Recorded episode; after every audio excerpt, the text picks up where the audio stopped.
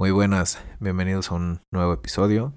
Eh, van a escuchar un nuevo saludo un poquito más adelante, pero les quería explicar que este episodio me resultó bastante frustrante eh, a la hora de editarlo. La verdad es que a la hora de grabarlo eh, fue una conversación muy buena con un muy buen amigo, mi segundo invitado. Lamentablemente no salió como quería. porque bueno, se grabó su audio aparte, el mío aparte, pero el mío suena horrible. o sea, mucho de lo que dije se perdió, se traba constantemente, entonces lo que hice fue recortar esas partes que no se escuchaban. Eh, al final lo más interesante e importante es lo que tiene Chema que aportarnos. Y pues partes de lo que yo decía lo, lo borré, ¿no? Eh, puse comentarios o hice comentarios por encima para que eh, entendieran un poquito el contexto de la conversación. Como dije, es un episodio que, que disfruté bastante grabar y esperemos que Chema nos pueda acompañar en una segunda emisión, una segunda parte. Pero bueno, los dejo con el episodio. Muchísimas gracias y espero que lo disfruten. T2, E5, Chema. Muy buenas, bienvenidos a un nuevo episodio de su podcast Bagaje. Espero que se encuentren muy bien. Se los prometí en el episodio pasado, se los dije, voy a tener nuevo invitado. Esta vez, pues bueno, sí se pudo concretar. Eh, la verdad es que salió bastante improvisado. Le dije hoy, después de desayunar, un camarada que si estaba ocupado hoy, me dijo que no. Y pues ya lo tenemos aquí. Su nombre es Chema. Y pues bueno, espero que disfruten el episodio. La verdad es que va a estar bueno. Lo voy a hacer sentir incómodo. Eso no se lo dije antes. Pero pues a ver, a ver si lo hacemos sudar. ¿Qué onda, Chema? ¿Cómo estás? Bien, bien. Aquí encantado de, de poder estar contigo. De que hayas pensado en mí, considerándome como opción para ah, claro invitarme. Pero bien, sí. Siempre, siempre pienso en ti.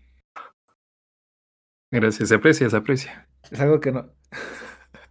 De hecho, eh, no fuiste la primera persona a la que pensaba invitar desde que se me ocurrió tener invitados, o sea, tú estabas como en el top 3, güey.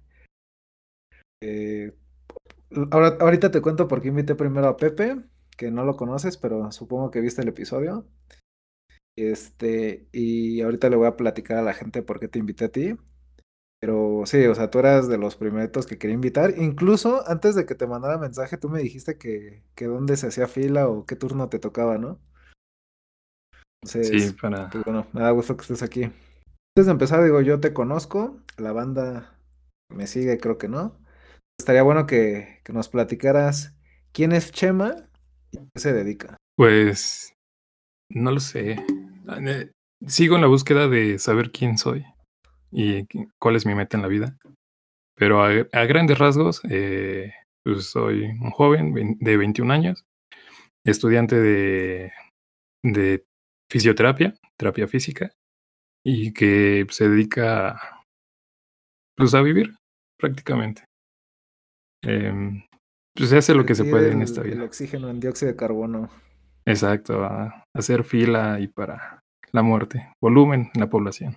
Es que creo que es una pregunta bastante difícil, ¿no? Cuando te preguntan o te piden que te definas o expliques quién, es, quién eres. La verdad es que por eso me gusta hacer esa pregunta, porque es bastante incómoda. Sí, y es, puedes tener como algo predeterminado o creer que tienes la respuesta correcta, pero también si te pones a pensar y a filosofar de que no somos los mismos hace un minuto, hace una semana, un día, pues cambia todo. Pero pues a ver cómo salimos de esta entrevista y ya, este, a ver qué, qué termino siendo. Eh, ahorita pues eres estudiante. Pero creo que le expliques a la gente qué es la fisioterapia. O sea, en qué consiste, eh, qué ves en la carrera, hacia grandes rasgos. Eh, igual no se podría como tener una definición concreta de qué es fisioterapia, porque, eh, bueno, cada organización, cada institución tiene su propia definición, pero básicamente es la intervención para prevenir, tratar y rehabilitar a los pacientes mediante el movimiento para recuperar eh, la funcionalidad y mejorar la calidad de vida. Es, sí, todo está enfocado al movimiento. Así como el, el dentista a la boca, el médico como a la salud o ya por especialidad, el fisio es al movimiento. La verdad es que no, nunca me metí a investigar como la definición, ni siquiera como para esto porque quería como que me sorprendieras. Y ahorita pues con lo que me acabas de decir asumo que, que no, que tiene que haber movimiento, eh, tanto como dices como para prevenir y como para... No sé si va por ahí. Sí, digo, después de una lesión eh, menor o grave, sí se debe tener como cierto reposo, porque pues, en eso se basa la, la recuperación. Pero el tener reposo absoluto a reposo relativo es una gran diferencia. Digo, igual si te lastimas la muñeca, pues sigues caminando, ¿no? Entonces tienes que seguir este, moviéndote, haciendo actividad física. Si es la muñeca, pues puedes mover el codo, el brazo, este, ejercicios, movimientos, los puedes seguir haciendo, que también te ayudan a mantener esa funcionalidad. Digo, como decía antes, en eso se basa la fisioterapia, de poder mantener este la, funcionalidad, funcionalidad en las actividades de la vida diaria, que es lo que hacemos diario, eh, comer, vestirse, eh, socializar, ir a trabajar, estudiar, que puedas este, hacerlo. Digo, habrá casos en que se presenten limitaciones, ya sean temporales o permanentes, pero que se pueda adaptar. Las sillas de ruedas, las muletas, este, hay muchas cosas que se puedan adaptar, pero todo dirigido hacia mantener esa funcionalidad. Ok, la verdad es que está, está interesante porque, te digo, nunca me había metido como a investigar. Digo, sí había visto a algunos fisioterapeutas, pero como que no me paré a detenerme porque creo que también hay otras profesiones, si se les puede llamar profesiones, o al menos son actividades, que se podrían confundir con, ¿no? Por ejemplo, llegué a ver algún médico del deporte y todo, y yo te, siempre te ando madreando en Facebook, poniéndote huesero, güey. Yo creo que es como el de los peores insultos, ¿no? Que les pueden hacer. Pero quería, bueno, quería preguntarte si es que sabes o investigado. Es como la diferencia que tienen ustedes entre los hueseros, los quiroprácticos, los médicos del deporte, Bueno, eh, todos ustedes. bueno, de lo que decías de, de los hueseros, sí es como un, un chiste muy local con, con todos los vicios, porque sí pueden llegar a ser el, el, bueno, tal vez sí lo son, el enemigo número uno de nosotros. Mm, Básicamente porque su intervención es empírica. Digo, no sé cómo funcione, pero por lo que he llegado a escuchar es como de que, ah, pues él sabía cómo curar, o hizo algo que le curó del empacho, o que me dolía la muñeca, fui con él, me sobó y ya quedó. Pero el mismo, la misma persona que hizo eso muchas veces no sabe ni lo que hizo, ni por qué lo hizo y por qué funcionó. O si funcionó más bien. Y lo que aprende lo transmite este, a otras personas y por eso se ha, ha sido la... Se ha hecho ah, la cadenita. Eh, hay muchas técnicas en que se basan en esto, como la medicina tradicional china, lo que es acupuntura, este, magnetoterapia, las ventosas, que tienen una, una historia como complicada porque vienen de esa parte empírica. Digo, supongo que a alguien se le ocurrió picar a alguien con una aguja, con algo de bambú, o veían que si calentaban la copa y lo ponían se, se absorbía la, la piel o algo, que se fueron desarrollando. Ahora la parte de la fisioterapia eh, va puramente relacionado a, a lo científico, con una base científica que sustente las técnicas y la intervención que hacemos.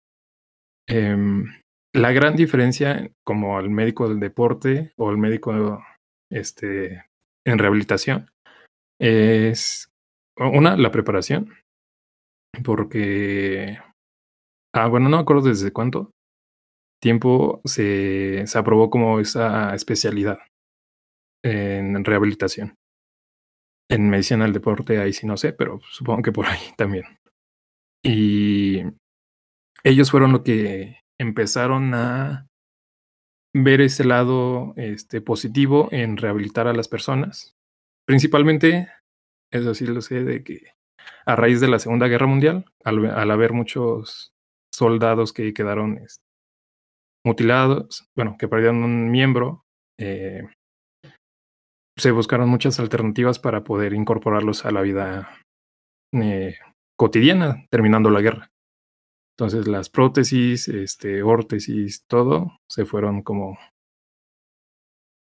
bueno, se avanzó en eso, que dio a pie a que muchas técnicas se desarrollaran. Y él pudo educar a las enfermeras.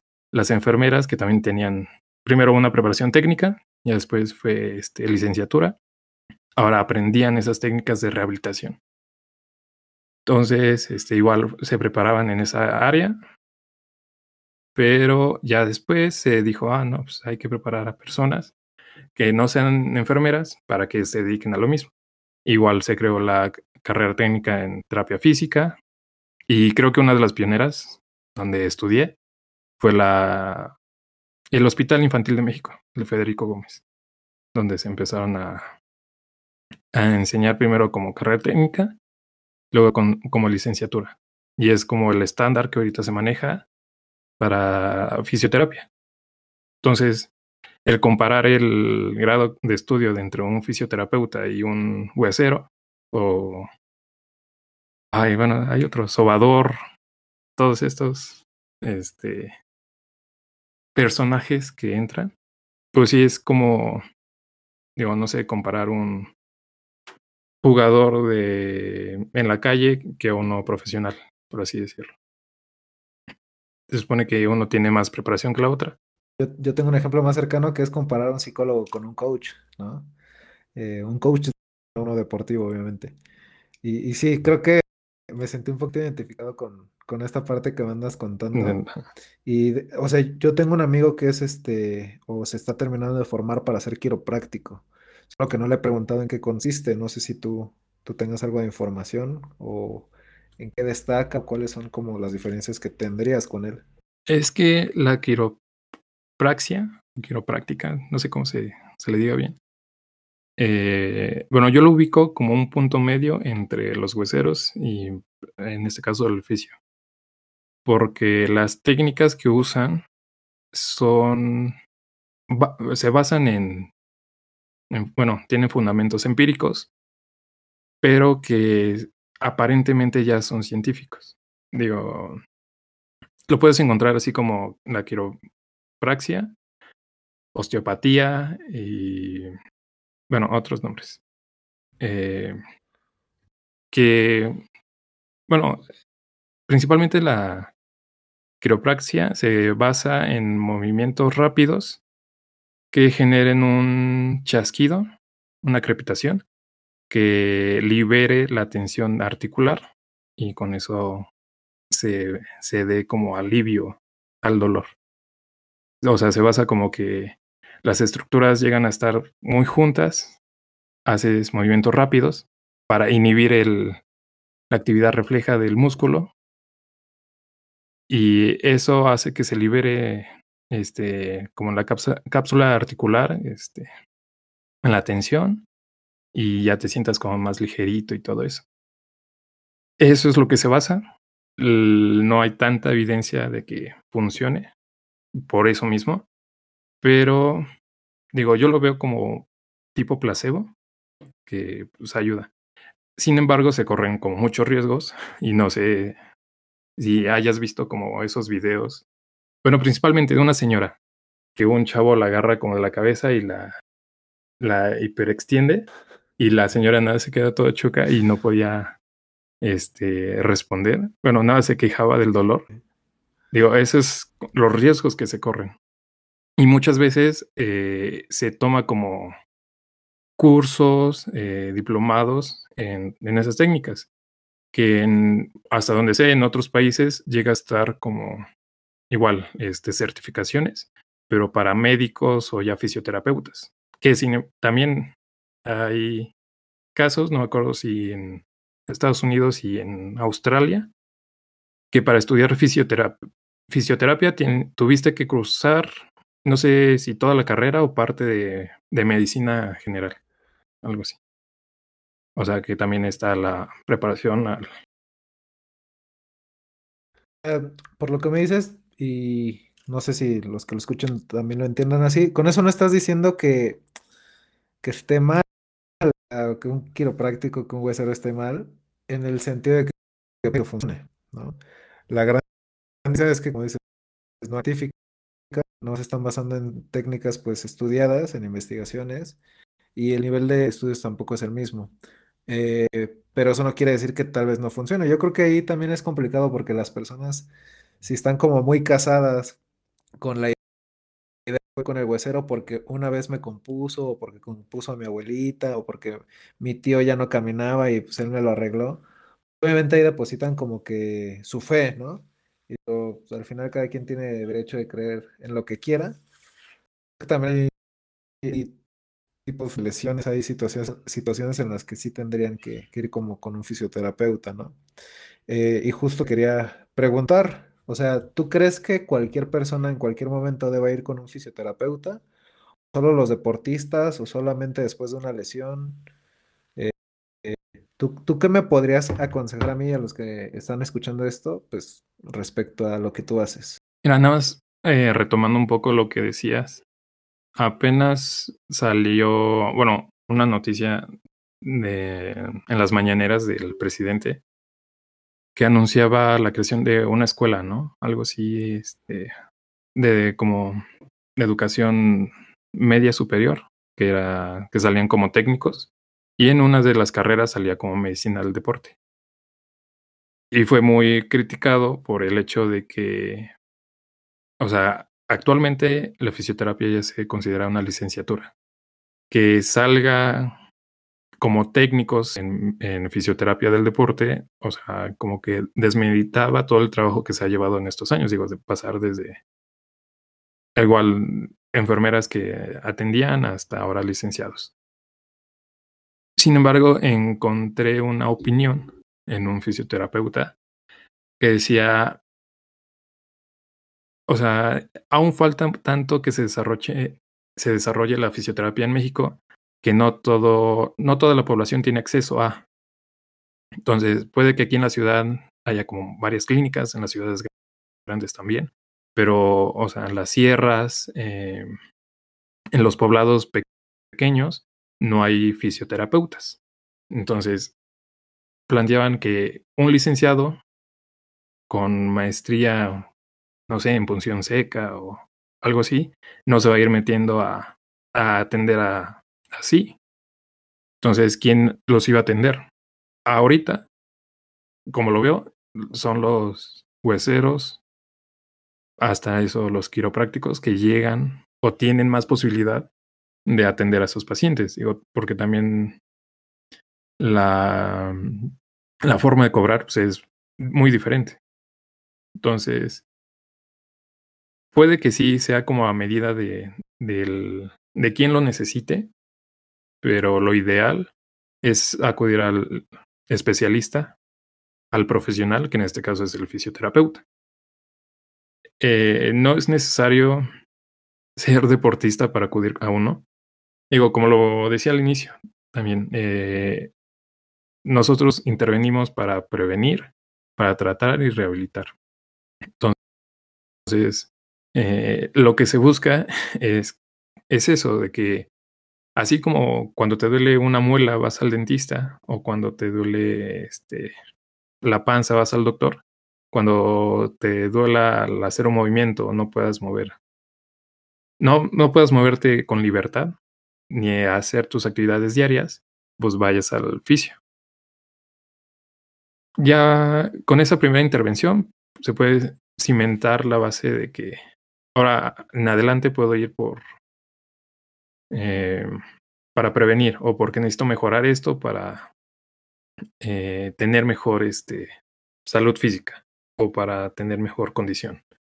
Entonces, se puede eh, sí, acudir a su centro de salud o con su clínica de fisioterapéutica más cercana y pues preguntar, digo, supongo que lo difícil es el primer contacto, eh, porque igual se tiene todavía mucha desinformación, muchas dudas, pero pues sí, digo, se puede ir en cualquier momento. Con los deportistas, supongo que es como, en esta fama de, de, que los ves en la tele, ahora en los Juegos Olímpicos o en, ah, en estos del fútbol, en los mundiales, que tienen como esa participación. Pero no se limita a eso, digo. Hay fisioterapia eh, geriátrica, pediátrica, neurológica, este, bueno, ortopédica, deportiva, hay cardio, este, cardiorrespiratoria, gestal, este, hay un buen de, de áreas para atender que yo creo que sí cubre como a la mayoría de la población. Entonces, si ha tenido ganas o molestias, acudas. Fisio. Y aquí empieza una de esas partes donde les digo que no se me iba a entender nada. Aquí le comentó a Chema que, que ahora que menciona esto, pues a veces eh, no nos damos cuenta de la importancia que tiene eh, los profesionales de la salud en nuestro cuerpo. Por ejemplo, un odontólogo para los temas de la boca, un médico para temas incluso preventivos, un psicólogo para temas mentales, etcétera. Y, y cómo ahora los fisioterapeutas pues ayudaron a bastantes personas con su rehabilitación eh, tras haber tenido COVID. Entonces eso me pareció bastante interesante y, pues realmente las personas de a pie no suelen ir a sus citas. Entonces eh, le pregunto que qué tendrían que hacer, qué les podría recomendar a algunas personas pues para que vayan a, su fisioterapeuta para que lo, lo, valoren o lo chequen y poder tener como un pequeño diagnóstico. Eh, sí, digo, supongo que el término que podría ser es valorarse con un fisio. Y este, y sí es complicado el hecho como de comprometerse.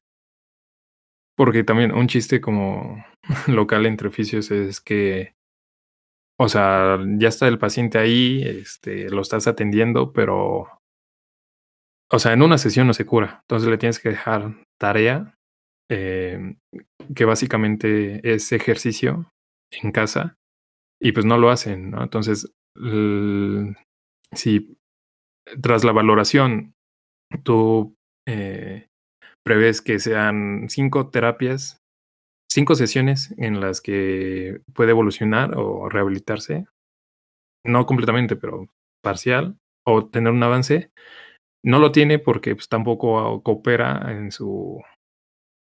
O sea, no pone de su parte, no se compromete al tratamiento y eso retrasa el, la recuperación. Entonces, sí es como cambiar, es el chip como para todo, digo, también para el psicólogo, el médico, el fisio, de prevenir, como decías, no, no ya, ya que te duele o ya que no puedes hacer las cosas, sino prevenir. Aquí otro pequeño comentario, yo le decía a Chema que creo que al menos en América Latina, específicamente en México, pues no tenemos una cultura de prevención. Vamos al médico cuando ya nos estamos muriendo, cuando de verdad ya no se puede hacer nada en algunos casos, que no tenemos esa cultura de prevención, que no solemos ir a nuestras citas médicas ah, con, con el dentista, por ejemplo, cada seis meses o lo que recomiendan. Y en vez de gastar nuestro dinero en estar bien, en poder vivir en paz, y a gusto, pues nos las gastamos en otras cosas, ¿no? Obviamente yo no le voy a decir eh, a las personas qué hacer con su dinero porque no, ni siquiera a veces yo tengo idea de lo que debería hacer con el mío. Pero sí que tengamos nuestras prioridades bien ordenadas y que ojalá de aquí en un futuro, pues al menos México o bueno, principalmente ustedes y sus familias, ¿no? Que podamos tener esa cultura de prevención, estarnos checando constantemente y, poder tener una, una, vida digna. Y ahora le pido a Chema que me hable de las lesiones más comunes o las más dolorosas. Es que está complicado. Eh, haz de cuenta que ahorita en, en el semestre que voy, ya nos dividieron por áreas de profundización. Que en la carrera, bueno, como estoy en la Facultad de Medicina, ahí el plan de estudios lo divide en ortopédicas deportivas, neuro, geriatría y pediatría. Entonces, haciendo como un consenso entre mis compañeros, bueno, amigos, em, como de cuáles son las patologías más frecuentes para cada área y varía mucho. En, por ejemplo, en ortopedia, este, llegan a ser este, lesiones de mano, este, esguinces, em, ay, ¿cómo se llama esta? Eh, de rodillas, este, osteoartrosis de rodillas, de las más frecuentes. Eh, en neuro, pues también varían. Puede ser este lesiones medulares, eh, neuropatías. en niños, pues la más común es eh, EMOC. Bueno, ahora es lo que antes se conocía como parálisis cerebral, ahora es EMOC. No me acuerdo qué significan las siglas. Eh, en geriatría, pues las caídas, fracturas de cadera. O sea, es muy amplio que muchas veces no se da como la importancia de, de esto. Porque, ah, no sé tú cómo lo veas, pero es como común de que, ay, es que ya le duele la rodilla, ya sabe que va a llover. O este, o del abuelito de que ya, ya no puede caminar porque le duelen las rodillas. O, o cosas así.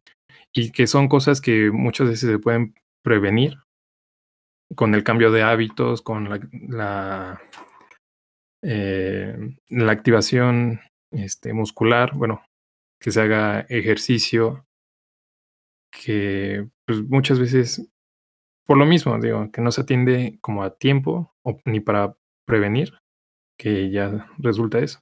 Y los accidentes son pues, los más comunes. Aquí nos volvió a fallar bastante eh, el audio a los dos, pero eh, yo le había hecho el comentario de que pues a mí especialmente me da un poco de miedo la lesión del, en el tendón de Aquiles, ¿no? Una, una rotura ahí.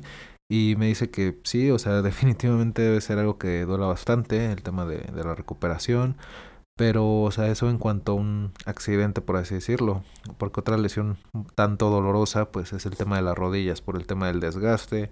Y, principalmente con los deportistas, ¿no? Al final, tanto impacto por los saltos o el, o el ejercicio que se haga, pues es bastante, bastante significativo.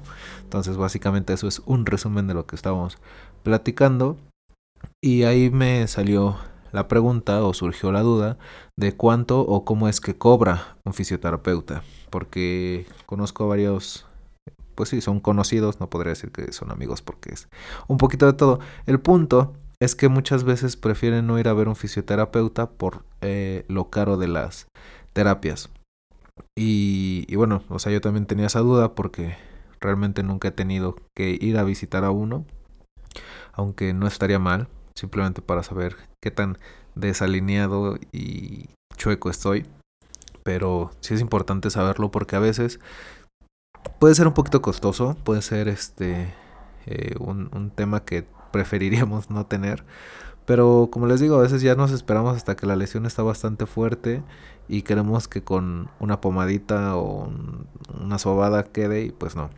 Entonces esa fue la pregunta, que cómo es el, tema del cobro o cómo lo calculan los fisioterapeutas? En la clínica, eh, bueno, se puede asemejar un poco con, con el hospital, si eres como contratado, pero si es tu clínica propia, pues cobras, eh, bueno, más o menos anda como en 500, bueno, como en 400 a 500, por así, más o menos. Pero en teoría ya tienes este, aparatos pues, de mejor calidad bueno, para electroterapia. Si tienes la capacidad para hidro, pues tienes tinas de remolino o algo así. Que igual eso se pueden cobrar aparte. O sea, la terapia pueden ser 400 pesos, pero si vas a utilizar el, la onda de choque son 50 pesos más. Pero eso es como para recuperarle a la inversión del, del aparato. Y en el a domicilio, pues ahí sí tienes que considerar como la gasolina o el transporte, eh, el esfuerzo que es pues llevar la mesa de trabajo, el equipo portátil que tengas, el pues sí trasladarte porque pues, también se le invierte tiempo y esos más o menos andan como en 600. Eh, bueno, es que también llegan a vender como paquetes de, no sé, cinco sesiones, este, 1500 pesos. Con, como con todos incluidos, con todos los aparatos o algo así. O lo que llegan a hacer las aseguradoras es que lo mismo, este, lo que cubre la póliza de, de seguro, este, es lo que te dan de terapias. Por ejemplo, si son para, bueno, para la rehabilitación son como mil pesos. Este, ¿para cuántas terapias alcanza? Este, y con eso. Aquí yo cierro el tema de la fisioterapia comentando que, pues bueno, hay gente, eh, mis amigos cercanos no, pero hay gente que, que en el mundo de las motos pues no tiene seguro, eh, sale así y están todo el día en la moto y la verdad es que somos unos pollitos de colores, es muy fácil que nos podamos lesionar, que nos pueda pasar algo, entonces eh, pues no sé, creo que es muy importante que, que, podamos estar cubiertos, que podamos estar tranquilos de que cualquier cosa que nos pase, pues algo nos va a proteger. Entonces, eh, híjole, no sé cómo, cómo no sonar tan duro, pero no tenemos nuestras prioridades en orden, a veces les preocupa más tener una moto mucho más cara y no se compran el equipo mínimo necesario para poder salir a rodar seguros. Entonces, imagínense una lesión de en el brazo o en la pierna, pues creo que podrías ahorrar un poquito más, poder estar asegurado y, y, como les digo, poder salir de una situación un poco complicada, ¿no? Que nadie quiere vivir, pero siempre está el riesgo. Y bueno, ahora le hago una pregunta relacionada con el podcast porque espero que se escuche bien, pero Chema también tiene un podcast y pues ahí va esa parte. Y te quería preguntar que por qué o cómo o a quién, porque pues ustedes, ¿no? Ahorita ya le puedes hacer un poquito de spam para tu proyecto. Este, ¿cómo se les ocurrió? ¿Cómo inició ese podcast?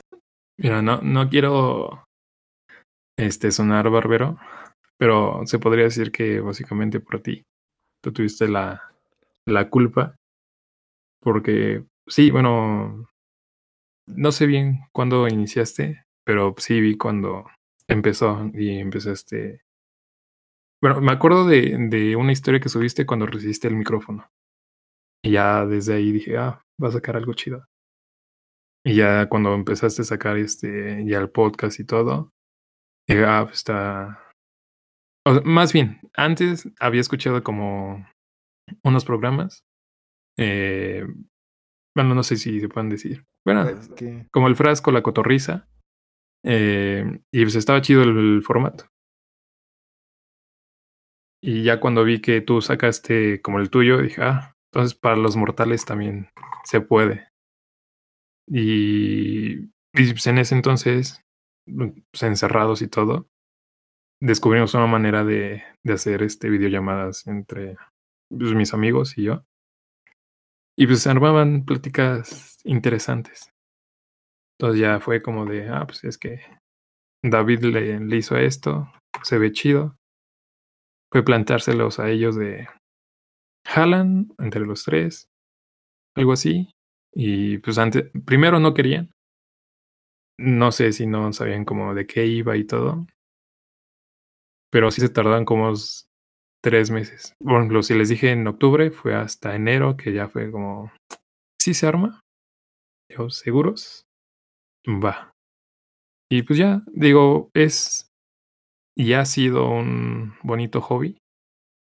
Al principio, como te digo, no querían. Entonces, en el primer, segundo episodio, eh, como que todavía se sentía esa vibra, ¿no? De que no sabemos qué estamos haciendo, ni por qué lo hacemos, pero pues, vamos a ver qué onda.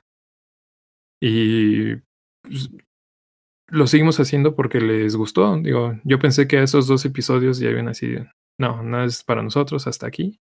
Pero pues, solito se fue armando como esta organización de, no, pues, qué días podemos grabar, este, qué temas, tú, tú editas, tú lo subes, tú te encargas de las redes. Y pues así ha sido. Digo, ya empezamos en febrero, creo. Y ahorita ocho meses. si, las, si las matemáticas no me fallan. Aquí le hago el comentario de que pues él, de hecho, ya, ya tiene más episodios que yo. Entonces, pues no, el, ahora sí que el alumno superó al maestro. Y también en algún momento me mandó una convocatoria para un tema de un podcast. Este, ahorita Chama se los explica. Fue muy extraño. Digo, fueron unos días como raros, porque fue como en ese lapso en que nos dimos cuenta que no lo hacíamos tan mal, o eso pensábamos, de que nos empezaron a como escuchar más personas y así. Y dentro de ellas, una amiga que trabaja en la Salle nos escuchó y me mandó mensaje como, oye, este, está esta convocatoria. Eh, los escuché, si hacen reír, eh, pues inténtenlo. Y pues fue a hablar como con ellos de, pues jalan. ¿Qué, ¿Qué podemos perder, no? Que nos digan que no y pues seguimos con el podcast normal. Y pues ya lo mandamos y nos dijeron que sí. Ahí hubo como todo un tema de, de, censura porque nuestra línea no compaginaba con los valores de la institución. Pero digo, no me acuerdo cuántos episodios llevamos, cuántas semanas han sido. Eh, pero pues igual, digo, al menos no nos han corrido. Advertencias hemos tenido, pero pues ahí seguimos. Todos los viernes a las 5 de la tarde, XYZ en las dimensiones del absurdo, por la serie radio en Claro Música. Claro Música es gratis. Encuentren la opción de escuchar gratis y ahí. Qué buen espacio ¿eh? O sea, fue muy, fue muy orgánico. La verdad es que casi no se sintió. Pero sí, cuando me la verdad es que tenía yo algunas complicaciones. Eh, poco sabía como qué rumbo tomar. Yo creo que es. Eh, a veces es difícil, ¿no? Y sí, sí te entiendo perfecto a lo que te referías al principio de que no sabías este, ni qué estás haciendo, ¿no? Ni para qué, o si vale la pena o no. Eh, porque al principio creo que despiertas bien motivado y dices, sí, voy a grabar un podcast y va a estar bien chido y, a todos los que lo escuchen les va a gustar. Y luego te das cuenta de que nadie lo escucha, o sea, de esas cinco reproducciones, una es de tu mamá, otra de tu hermano y tres veces tuyas que la escuchaste, ¿no? Entonces, este, te digo, yo en ese momento tenía ciertas situaciones, nada, nada malo, nada grave, pero de por sí yo siempre creo que me he considerado como muy underground, o sea, como que no, como que los reflectores no son para mí, no sé. Eh, luego tengo que hacer ciertas cosas, ¿no? Por la necesidad de, de, de, dar a conocer algo o de expresar mi opinión, o si estoy como muy inconforme con algo. Eh, más visto hasta en, en, mis historias como más ásperas, ¿no? Con los temas como más controversiales. Precisamente por eso no, como que sentía que no era el momento. Digo, más adelante, si se da algo, pues qué chido, si no, no.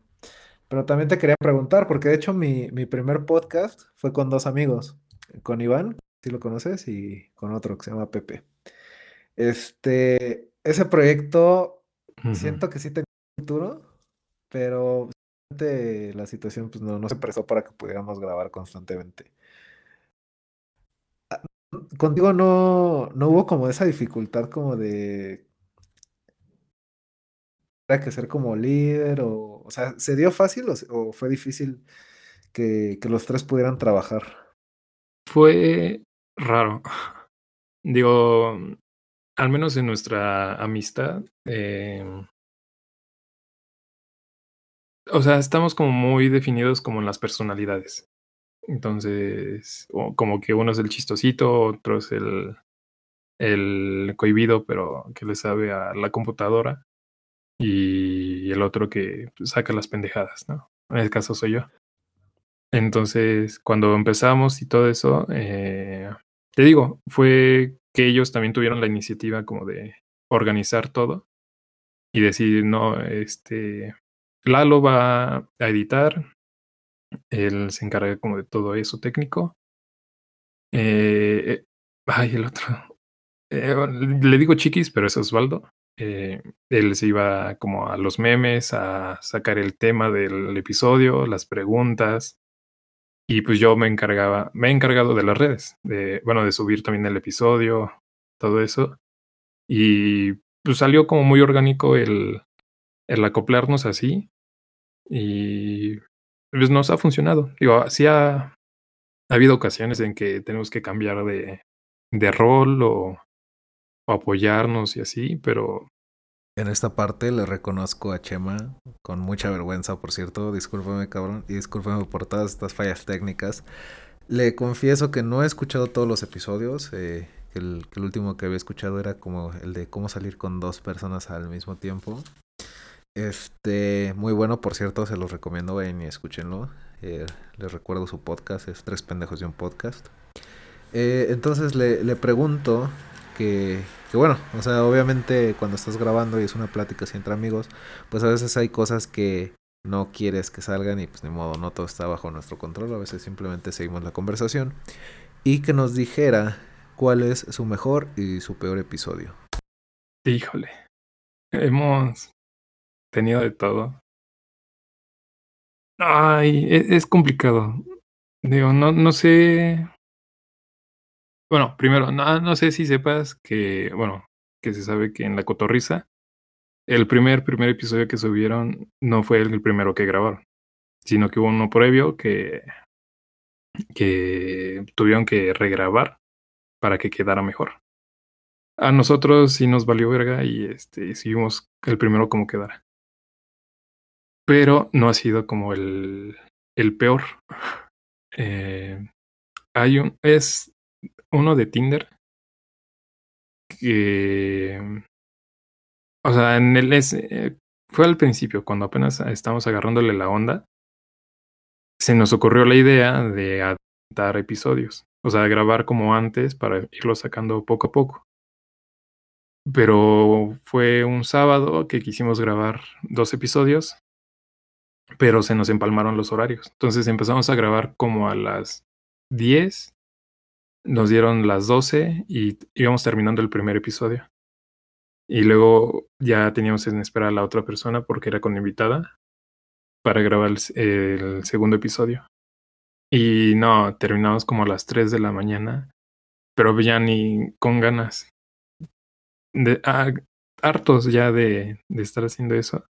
Y, y, siento que ha sido el, como el que se siente más pesado de, esa primera temporada. Y del que más, o el que mejor ha salido, eh, hay uno, creo que es economía, algo así se llama. Que fue el primero que dijimos, ah, como que ya le estamos agarrando la onda. Que sentimos que pues, hablamos como más fluido, sin tantas pausas como que sabíamos de lo que hablábamos. Pero en lo personal a mí me ha gustado el...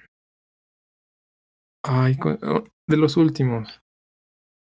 No es el de los amarres, sino el otro. No me acuerdo cómo se llama. Pero búsquenlo. si, si se dan una vuelta. Los chapulines, sí. Creo que ese, este, como que quedó chido. Digo, la intervención femenina, dos historias, eh, pues sí, de chapulineo, pero como diferentes, ¿no? Una más que la otra. Pero siento que ese ha sido como de los mejorcitos. Aquí le digo a Chema que justo el episodio anterior eh, sobre el chapulineo, que es como el que más me ha gustado hasta ahorita grabar, creo que estuvo bastante bueno y que lo escuche, ¿no? Eh, les recuerdo otra vez el, el podcast de, de, Chema, es Tres Pendejos y un Podcast. Son tres pendejos haciendo podcast. Pero qué, o sea, son Chema, Lalo y Chiquis. De hecho ya salí en un episodio con ellos, creo que hasta ahorita ha gustado bastante. Y mi pregunta aquí fue, ¿a quién de ellos sacaría? O sea, ¿tiene que sacar a uno, a Lalo o a Chiquis? ¿A uno? ¿Solo uno? Eh, no sé.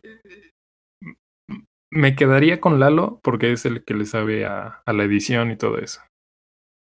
Por eso.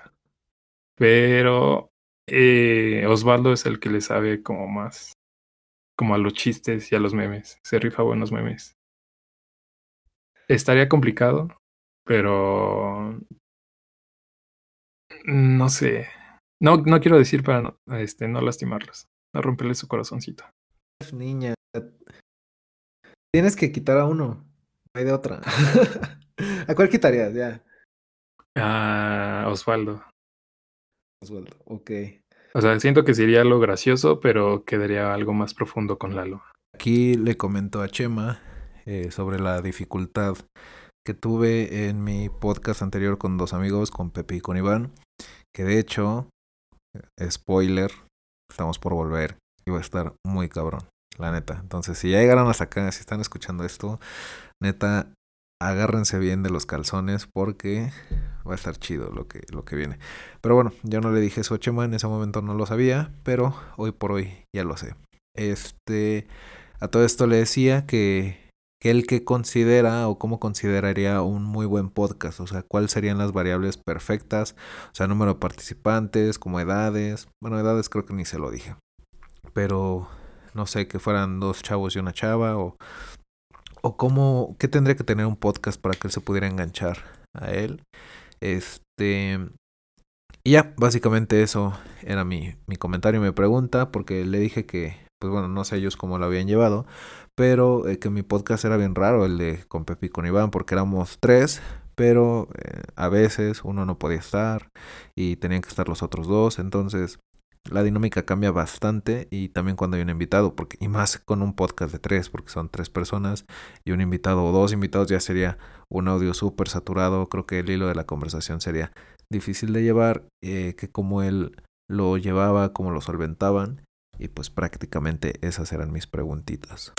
Mm, mira, de que dices de mujeres anfitrionas, eh, escuchen el de Ah, Jenna Fischer y uh, Angélica, no sé qué, cómo se llaman, pero las protagonistas de, de Office tienen un podcast de, o sea, de todo de Office, que pues, está chido, digo, cuentan anécdotas y tienen invitados, y la dinámica entre ellas está chida porque hasta donde sé son mejores amigas.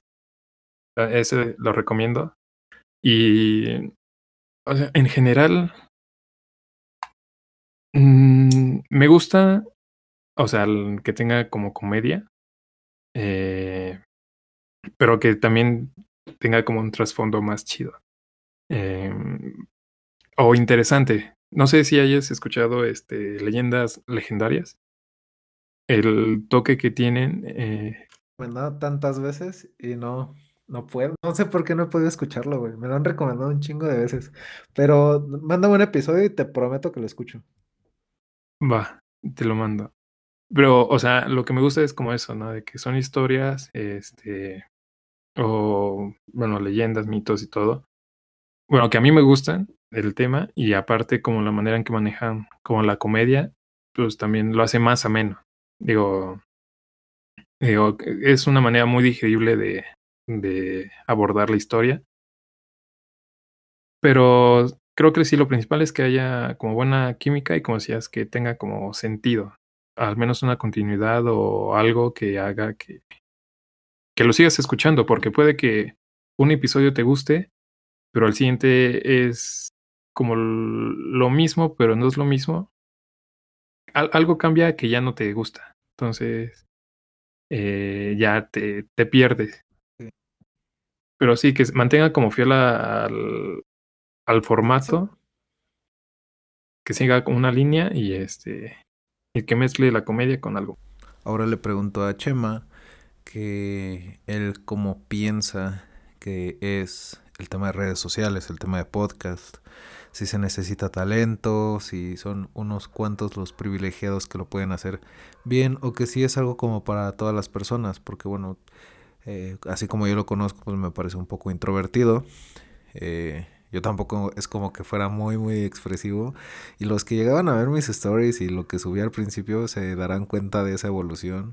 La verdad es que creo que sí he progresado en la forma en que me expreso, en, en hilar las ideas, etcétera, etcétera. Pero bueno, ahí les va la respuesta de Chema. en podcast puede que sí se tenga como que tener al menos como talento o iniciativa.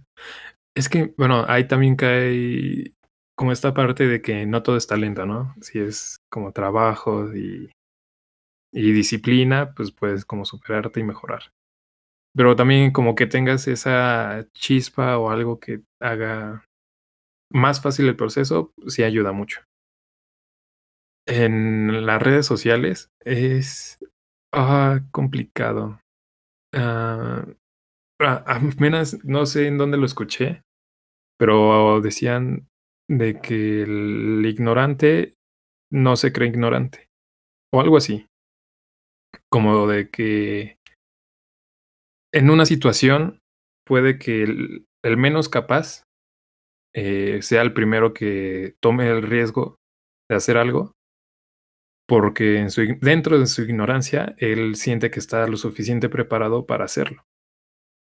Entonces siento que las redes sociales juegan como mucho en eso, de que, o sea, el primero que se lanza creen que pues, es el como el bueno o que sabe lo que hace o, o que por algo es que está ahí, que muchas veces pues no es bien utilizado por lo mismo de, de esta ignorancia que lo engloba, pero supongo que ahí puede ser que más o sea, más general, como de que todos pueden. Solo es como una, tener la, la iniciativa y el, el. No sé cómo decirle, no, no quiero decirle valor. Pero pues sí, que te atrevas o que estés dispuesto a entrar al mundo de redes sociales, todo lo que conlleva dentro de toda esta distorsión de la realidad que tiene.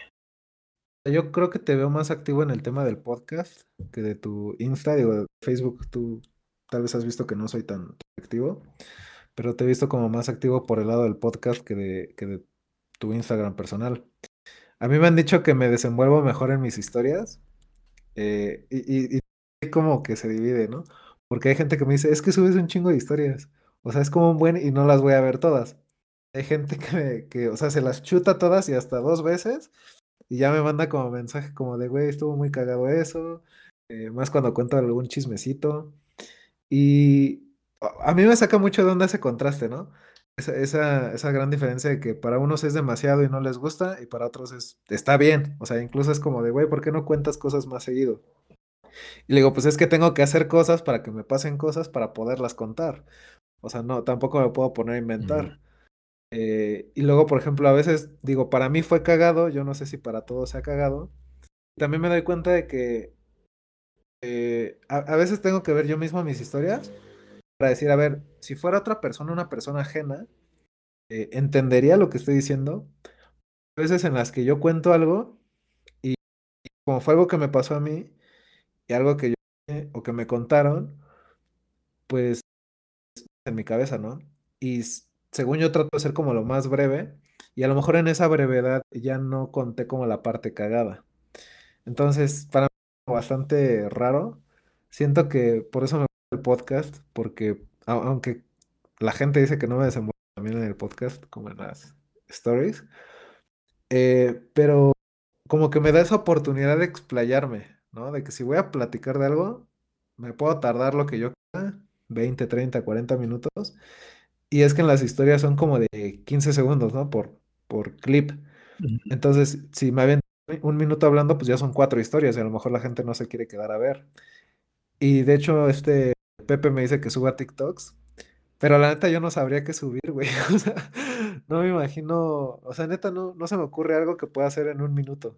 Siento que es como muy poquito tiempo. Que probablemente sí haga cosas que duren un minuto o menos, pero yo tiene que durar tanto y, sabes, como que esas estrategias que encuentras en todos lados, que todo el mundo te dice cómo tener éxito en redes sociales y que intentas poner en práctica, pero luego ni sirven. O sea, neta, no sé cómo meterlas en un minuto. Tú no has, o, lo, o bueno, tu crew de, del podcast, de Tres Pendejos y un Podcast, ¿no han pensado hacer como algo tipo en TikTok o algo así? Em, como encargado de las redes sociales, lo, lo empezamos, bueno, lo inicié eh, como la página, el canal, no sé cómo se le llama en TikTok, pero pues básicamente son como de los clips del, del podcast que hemos sacado o de los reels que hemos subido, es lo que he subido. Y funciona en el hecho de que pues, tiene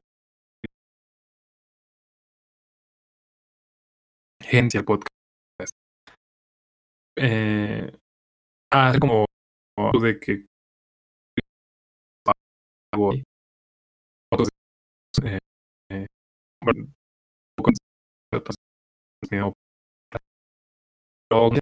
a mis compañeros no, no creo que, que, se animen. Digo, una de las ventajas como del podcast es que pues, es voz, bueno, es puro audio.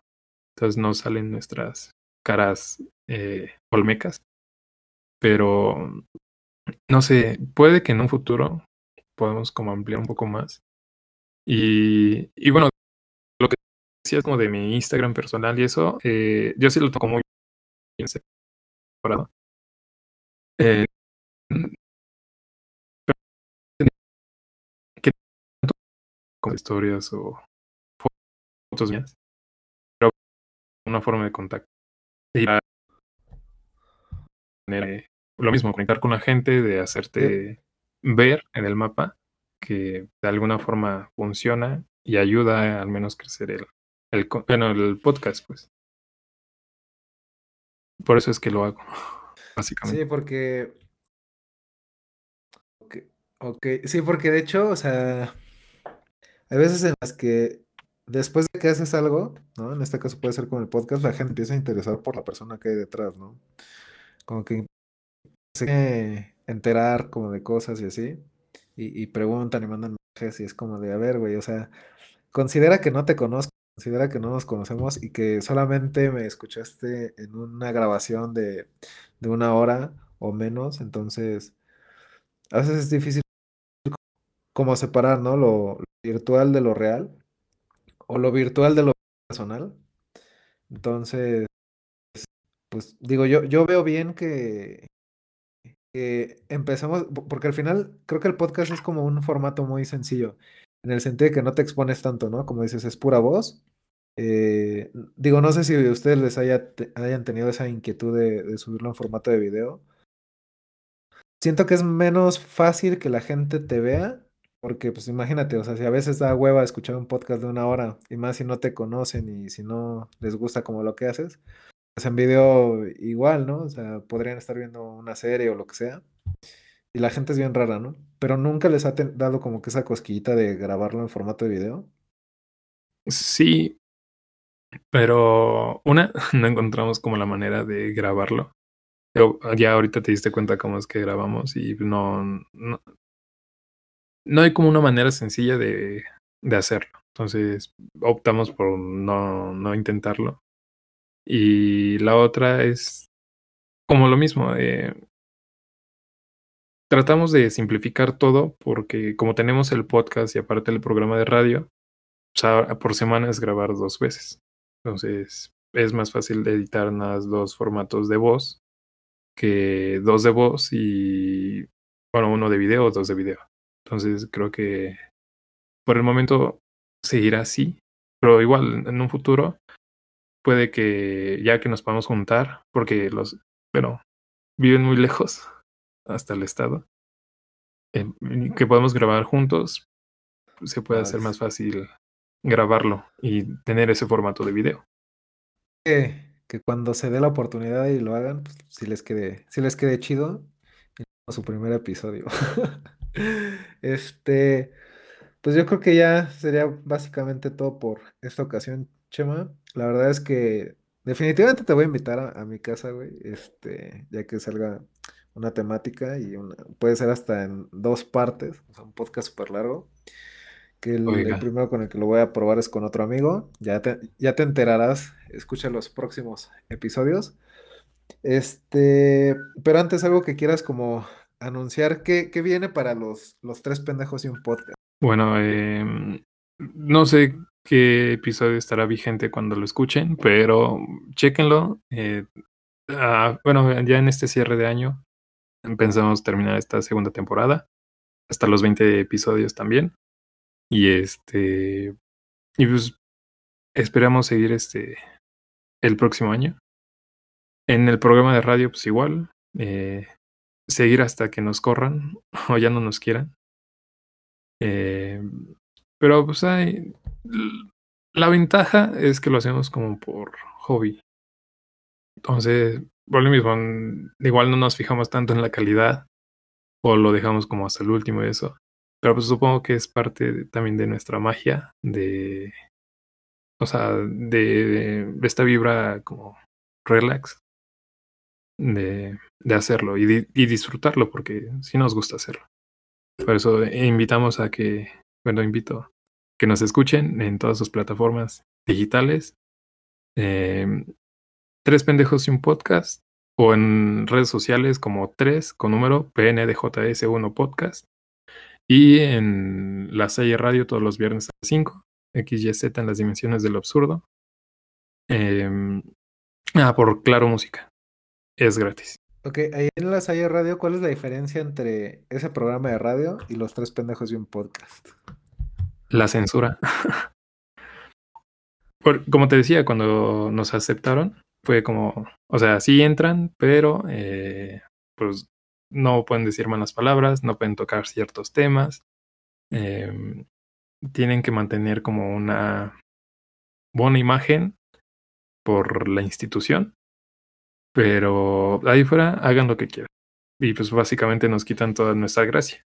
Entonces, sí es un programa familiar, no tan cuidado, pero se hace lo que se puede.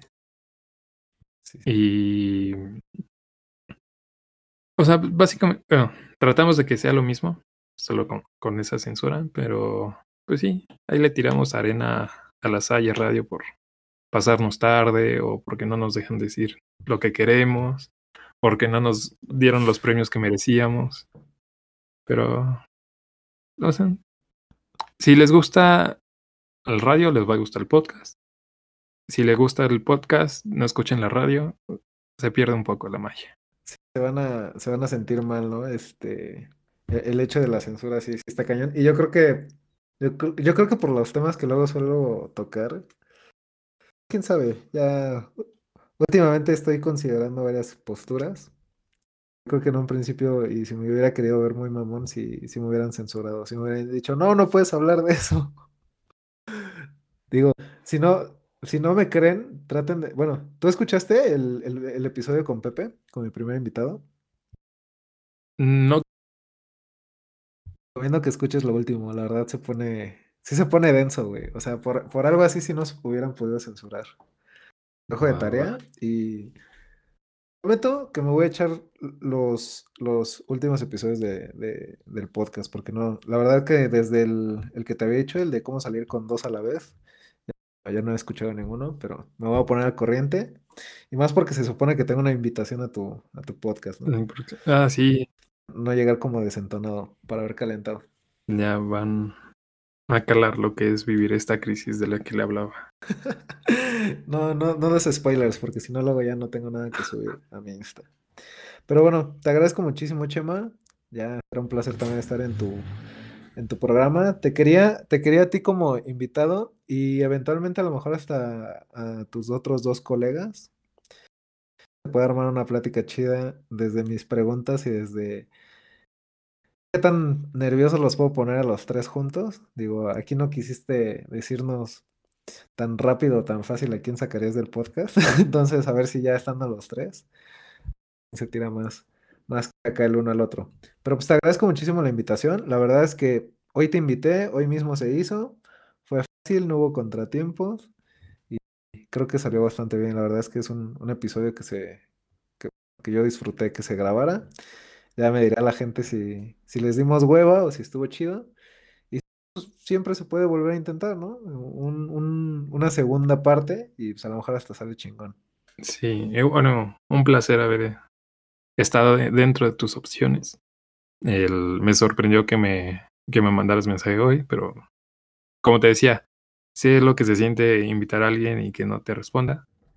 Y más cuando le dices de grabar en el momento.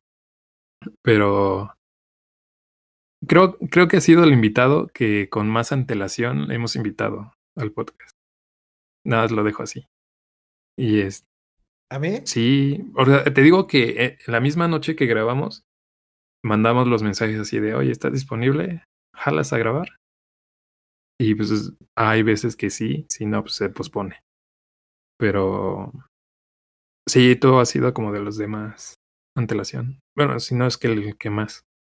Por eso esperamos que también pronto estés en nuestro programa. Y pues un placer. Igual, no sé qué tantas fallas tenga el episodio, pero que lo hayan disfrutado los que te escuchan. Y si les interesa saber más de, de, bueno, de mi podcast, el programa de radio, ya tú les dejarás las redes sociales. Cuando los Instagram y en la descripción de, de, donde lo suba, ahí van a estar tus redes sociales, tanto de tu proyecto con tus, con tus amigos y, el, y tu Instagram personal. Para cualquier consulta, digo, creo que no está de más tener este, a un profesional de la salud de cualquier área entre tus contactos para alguna consulta o incluso hasta un descuentito, ¿no? Que después puedas sacar, ¿no? Un también. Todos los que manden mensaje pidiendo consulta con el código promocional David. Bueno, nada más David. Un descuento. ¿De cuánto? ¿De cuánto? Ponte guapo. De, del, del 15. Del 15. Me parece la valoración gratis. oh, valoración gratis. ¿Esto va a ser de por vida? Yo diría que sí. ¿Juega? A lo mejor en 10 años ya estás muy cabrón y también ya me sigue mucha Va, gente y sí es una buena porción. Conste, Chema, no te puedes echar para atrás. Juega. Chema, muchísimas gracias. Ahora sí que lo disfruté bastante, aprendí bastante. Más bien, creo que me dio bastante y tengo que investigar ciertas cosas. Hiciste que tenga más tarea aún de la que tengo. Pero bueno, igual para todos los que escucharon, espero que hayan disfrutado, espero que hayan aprendido, espero que tengan cierta inquietud, por lo menos con que de verdad se preocupen un poquito con su estilo de vida, sus hábitos, pues ya es ganancia yo creo que para, para todos, ¿no?